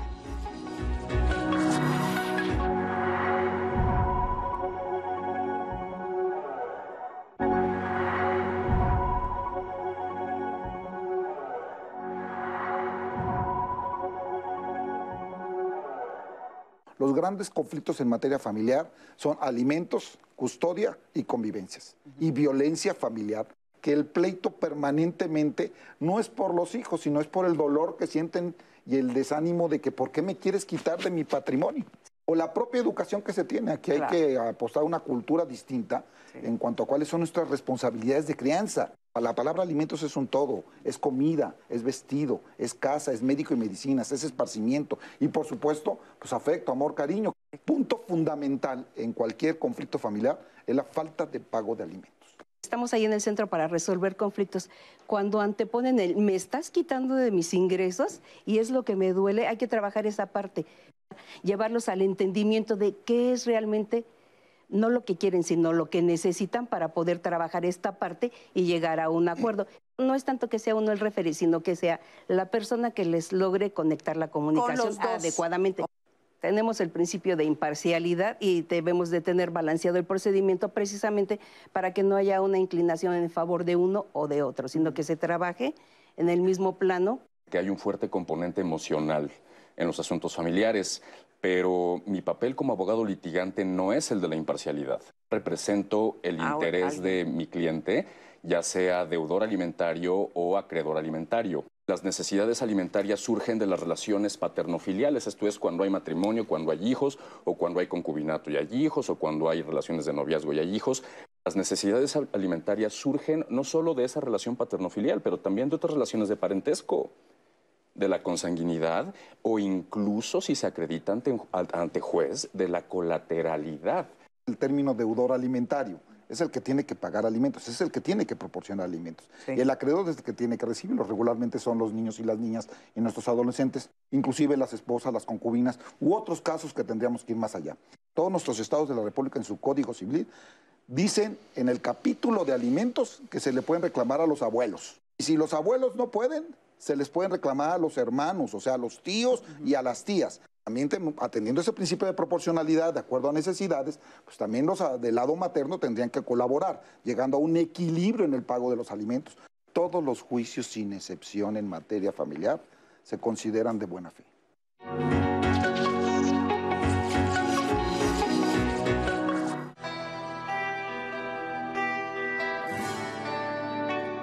El INEA es un organismo público descentralizado de la Administración Pública Federal que se fundó en 1981. Su objetivo principal, su tarea principal, era, y es la de atender a todas aquellas personas, principalmente adultos, que no pudieron realizar sus estudios de educación básica en un proceso escolarizado. Se han ido incorporando diferentes tipos o grupos vulnerables que requieren de nuestros servicios educativos. Por ejemplo, niños y niñas eh, que no han podido estar escolarizados y que no han terminado su primaria. Adolescentes de 15 años o más que igualmente no han podido realizar su secundaria. Personas indígenas en comunidades muy alejadas, nada, con extrema pobreza. Con el censo, el último censo del INEGI de 2020 estableció que hay alrededor de 28 millones de personas en rezago educativo. Este gobierno, gobierno de México, se plantea la urgente necesidad de incorporar y de intensificar los trabajos eh, para poder atender a esta población. Estamos eh, trabajando en una reingeniería, digamos, del propio instituto a fin de ampliar nuestros servicios. Por un lado, una muy importante colaboración con el CONAFE para que podamos llegar a las zonas más alejadas y atender sobre todo procesos de alfabetización. Igualmente, en el caso de primaria y secundaria, lo vamos a dinamizar con la participación de miles de jóvenes de educación media superior, a los cuales les vamos a acreditar su servicio social y o sus prácticas profesionales. Los vamos a capacitar, los vamos a certificar como asesores. Y la otra gran estrategia que estamos realizando es poder colocar eh, todo el programa del MEDIT digital eh, y que esto le dé absoluta libertad a todas aquellas personas que requieran de aprender sin estar ligadas a un lugar o a una temporalidad fija. Nosotros como, como INEA estamos dispuestísimos a servir, a trabajar, a arreglar todo lo que se necesite, a corregir, a mejorar, pero también necesitamos que toda la sociedad voltee a ver esos 28 millones de seres humanos y como, como mexicanos, como seres humanos, como personas, solidariamente los acompañemos en el proceso de aprendizaje.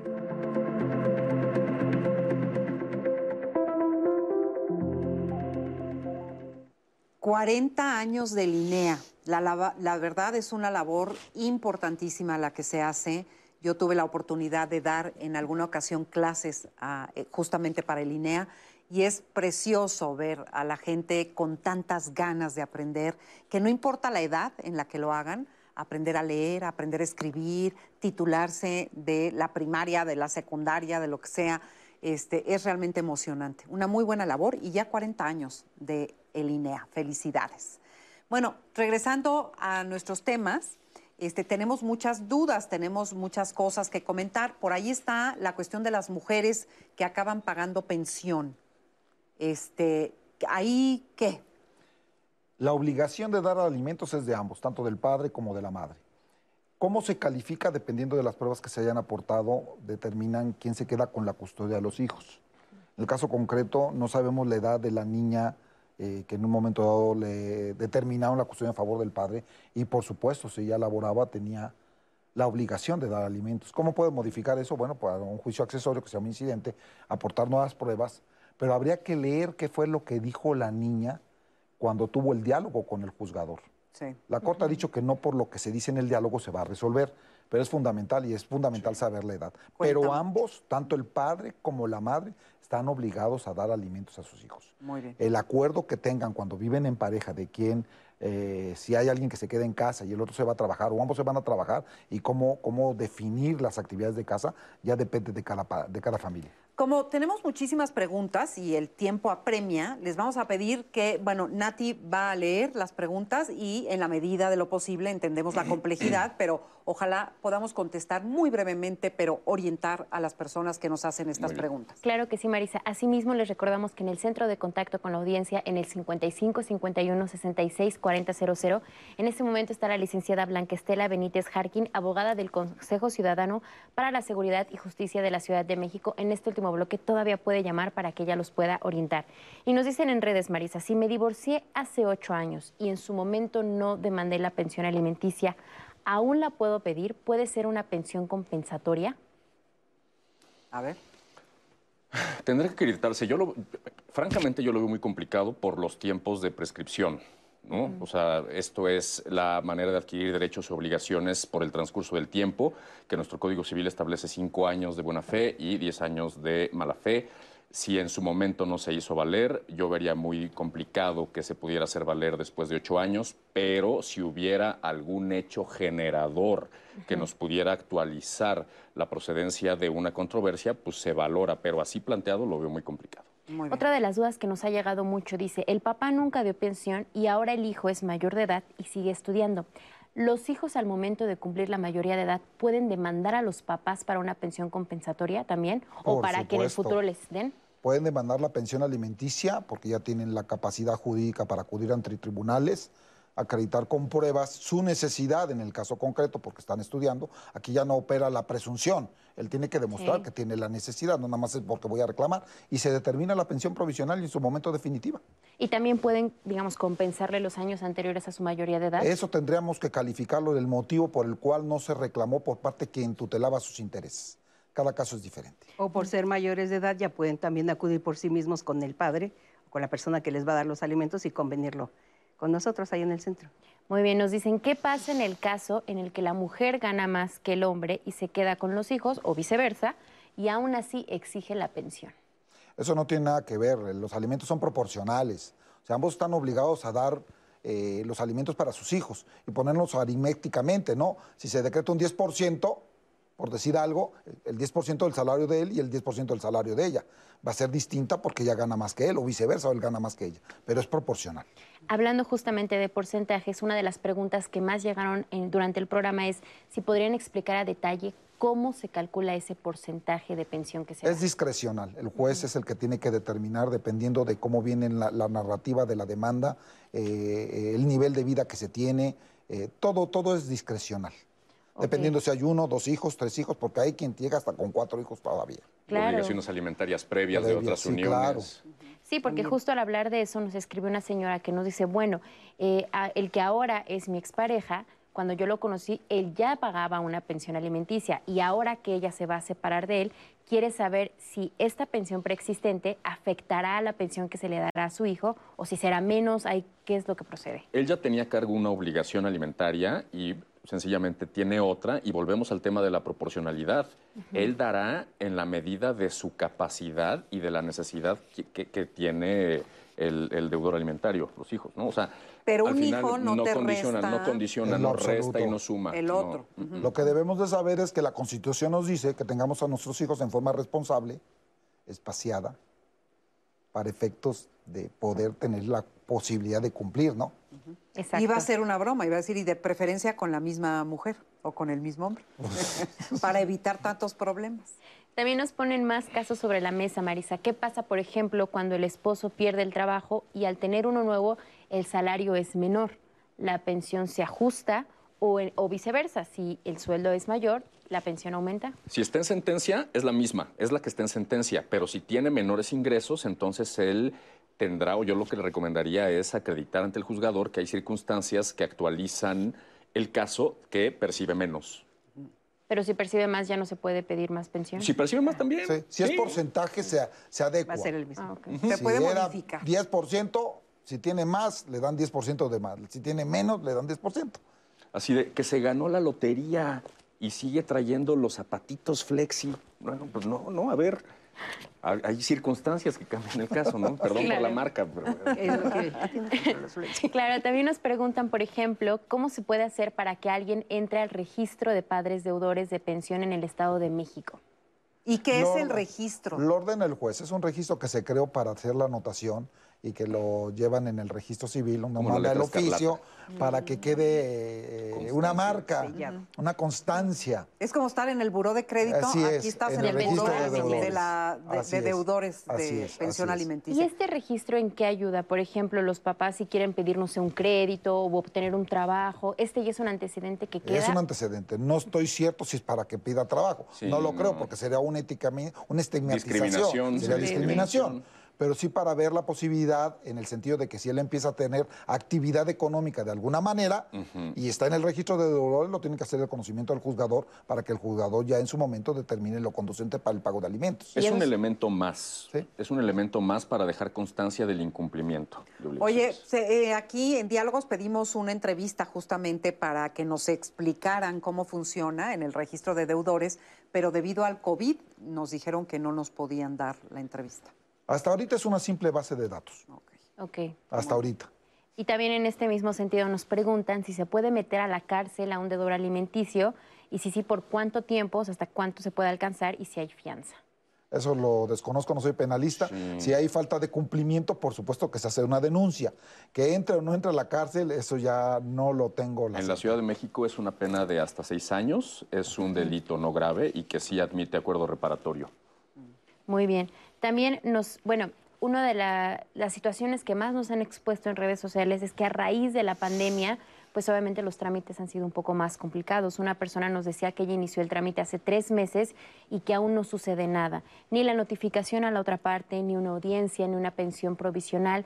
En este caso, para las personas que nos están viendo, ¿nos pueden dar un panorama general de cómo es este trámite? ¿Cuánto tiempo más o menos pueden tardar? Porque hay gente que justo pues no tiene esta información y de repente llevar un juicio de tres meses. Hay quien nos escribía que hasta cuatro años y no obtenían una respuesta. Habría que ver el impulso procesal que también le dan precisamente quienes los asesoran. Eso no quiere decir que no haya, y voy a decirlo en términos muy amables, se ha detenido un poquito la impartición de justicia precisamente por la pandemia, por la forma en que se está trabajando. Nosotros abrimos un día y cerramos un día, y así están todos los juzgados. Y el cúmulo de asuntos que se generaron durante el tiempo de la pandemia sumaron a todos los que ya existían. Entonces nada más les pedimos paciencia, pero habría que ver el motivo por el cual eh, no se ha realizado pues la notificación de emplazamiento. Eso es fundamental. Estamos hablando de tres meses, sí se me hace un poquito excedido de tiempo, por no decir excedido totalmente. Entonces habría que ir a darle un impulso procesal. Nosotros los juzgadores conocemos muchos asuntos, estamos pendientes, pero hay asuntos que no podemos tener eh, la posibilidad de estar, de que ya revisaste este, ya revisaste aquel. Son muchos, es mucho el trabajo que se está realizando y no es pretexto, pero sí es mucho, entonces nada más se les pide paciencia. ¿A dónde, ¿A dónde hay que acudir y qué hay que hacer para impulsar Al el trámite? juzgado, Al al juzgado. Ahora, yo, yo coincido con el juez. Pero a pesar de todas las circunstancias que nos rodean de este tema de la pandemia y todo, las pensiones provisionales son relativamente eh, rápidas, o sea, no es un trámite que demore mucho. Claro. Por supuesto, no estamos en una fase de sentencia, pero obtener o diligenciar o impulsar una pensión provisional es relativamente rápido. Muy bien. Meses, Bien. cuestión de un par de meses, cuando mucho, ¿eh? Así es. También nos han preguntado mucho si hay algún recurso legal para obligar al papá o a la mamá a que tenga convivencia con los hijos, porque en muchos casos los papás no solamente se desentienden en el lado económico, sino también en el lado, el lado emocional, y pues es alguna pregunta que tienen. ¿Es no se puede obligar a obligar a nadie a lo que no quiere. No quieres ver a tus hijos el padre. Por ahí hubo una resolución hace muchos años de un colegiado que dijo que le decía a la juez que estableciera medidas de apremio para obligar al padre a ver a sus hijos. Y él a lo largo de todo el procedimiento dijo, no, yo cumplo, pero no quiero verlos. El amor no se adquiere con un ordenamiento judicial. Wow, qué fuerte. Sí, muy fuerte, sí, Sí. pero así es. Sí. Hay quien te dice, yo cumplo, pero no tengo, no quiero nada ver con ellos. No se le puede obligar, ¿eh? Entra mucho la conciencia del padre. Perdón. Y le haríamos daño al niño. Claro. Si el padre lo está rechazando y lo obligo a que esté en mi juzgado, en el centro de convivencia o en algún lugar en específico, el rechazo va a ser permanente. Entonces Sí. le vamos a hacer más daño al niño. Sí. Hace, hace unos minutos ya comentábamos de si se podía dar la pensión en especie o en efectivo. Y nos llega el caso de, una, de un hombre que nos dice, bueno, mi pareja no me está pagando la pensión para mi hijo, pero cuando mi hijo convive con ella, ella le compra tenis o le compra ropa y ella dice que ya con eso se compensa la, la pensión. ¿Esto es correcto o sí puedo hacer algo para que se me dé realmente en efectivo? Si ya demandó el pago de la pensión y un juez ordenó el pago de la pensión en efectivo, tiene que pagar en efectivo. O sea, si ella viene y me dice a mi juez, oye, de los mil pesos que determinaste, ya le compré mil Unos tenis quinientos, unos tenis. Yo no te dije que le comprabas tenis, eso es parte de, de tu eh, tutela para con tu hijo porque tienes la voluntad de hacerlo, pero tienes que pagar los mil pesos. Pero puede ser también, y sin contrariar al juez, puede ser también, es- estos de repente son parte de muchos arreglos verbales no escritos, ¿no? Entonces, Claro. puede haber acuerdos sobre el tiempo que pasa el menor con cada uno de los padres sin haber formalidad sobre el monto y modalidad de otorgar alimentos. Entonces, una de las partes puede pensar, bueno, pues yo le solvento todas las necesidades mientras está conmigo y me exenta de la obligación. Yo qué recomendaría ahí, si la parte que se siente agraviada en representación de los derechos del menor tiene elementos para solicitar el pago de alimentos, pues que lo haga valer. Claro. Y no solo a través de los acuerdos verbales, tenemos acuerdos por escrito que aunado a una cantidad que muchas veces la posibilidad económica no es muy alta, en el momento en que lo tiene, como bien dicen, con ellos eh, le cubre necesidades de forma material y lo, lo agregan, lo suman. Vamos a ver más preguntas que tenemos grabadas también. Buenos días. Quisiera saber qué pasa si mi padre en 1996 realizó un trámite en donde estipuló que nos dejaba a mi madre y a mis hermanos con pensión alimenticia, pero nunca recibí esa pensión. Mi papá tenía que darle una pensión alimenticia a mi mamá que nunca nos dio. Ahora que soy mayor de edad, puedo exigir una remuneración por todos los años que no dio la pensión alimenticia. Buenos días. Si mi papá nunca me dio pensión alimenticia y hoy en día, a mis 34 años, como madre soltera, ¿puedo reclamarle la pensión? Se me antoja empezar por esta última, eh, este, pues porque además es extraña. A los 34 años, pues yo creo que ya prescribió, o como se diga eso, o no, o sí se puede reclamar. No Bueno. tiene nada que ver el que tú tengas un hijo con reclamar la pensión Totalmente de acuerdo. que te tocaba a ti antes, ¿no? Son dos cosas distintas. Sí, son dos cosas distintas. Vuelvo al, al- al tema casuístico. A ver, aquí hay que analizar. Yo, yo como abogado tengo muy claro los, los plazos de prescripción, ¿no? Pero si hay elementos que actualicen la solicitud de esta pensión, pues analicémoslo, ¿no? De entrada que diría, pues es complicado. Pero no son 34 retroactivas, ¿o sí? Es que no en son cuestión de pensión alimenticia retroactiva, cuando no se ha cubierto el pago y hay una determinación judicial, puedes reclamar de 10 años a la fecha.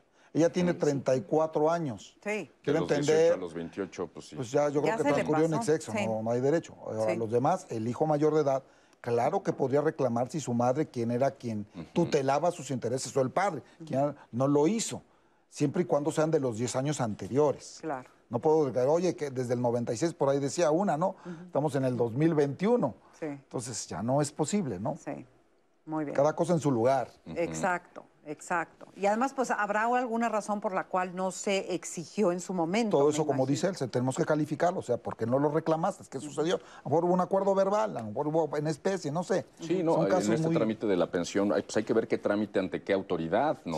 Sí. Ver si fue en juzgado o, o ante una caja sindical de pensiones, digo, no sé. Hay que ver el antecedente. Muy bien. También nos preguntan, Marisa, ¿qué pasa cuando la- el deudor alimenticio está en la cárcel o en caso de muerte? ¿Y qué pasa con la pensión? ¿Qué pasa con la pensión? Bueno, se le tiene que mandar llamar a juicio. Hay que verificar si dentro de la cárcel él tiene Tiene alguna ingresos. actividad, porque le dejan la voluntad de decidir tener o no tener actividad, hasta donde yo tengo conocimiento. Si tiene ingresos, de ahí se le impacta. Si son insuficientes o no tiene ingresos, entonces después de que ya lo demandé, me demando a los abuelos. ¿Y sucede lo mismo en el caso de la muerte? En caso de muerte, la sucesión, la sucesión es la que se tendría que hacer cargo. Y si hay menores de edad, volvemos a la misma escalera. Abuelos, tíos, tías y demás. Hermanos. Sí, claro. Muy bien. Sí. Pues nos queda un minutito. Entonces, ¿con qué cerraríamos esto? A ver. Yo nada más les diría que eh, el Poder Judicial de la Ciudad de México está aperturado, su servidor está aperturado, tengo la puerta abierta de mi espacio siempre para cualquier duda. Hay que aprender, hay que conocer, hay que defenderse. Así es, así es. Bueno, yo aquí haría la recomendación final, como comentaba hace un momento, en tener actas de nacimiento y actas de matrimonio actualizadas, vigentes, y que se documenten los gastos domésticos, este, pues digamos en el plazo de un mes, ¿no? Para poder este, tener mayores elementos para hacer valer este derecho. Yolanda, Yo rapidísimo. los invitaría para que de buena fe y de manera voluntaria, sin necesidad de juicio, puedan acudir al Centro de Justicia Alternativa. Muchas gracias, gracias. Contestamos eh, la mayor cantidad de preguntas, por supuesto, no son todas. Sería imposible, pero ojalá que esto haya servido para que ustedes pues tengan más conocimiento de cómo se dan estas pensiones alimenticias. Natalia Jiménez, muchísimas gracias. Muchas gracias, Marisa. Y recuerden que los datos de los especialistas, así como de las instituciones, quedan guardados en las redes sociales para que ustedes puedan contactarlos después. Muchas gracias y hasta la próxima semana. Que tengan un excelente día.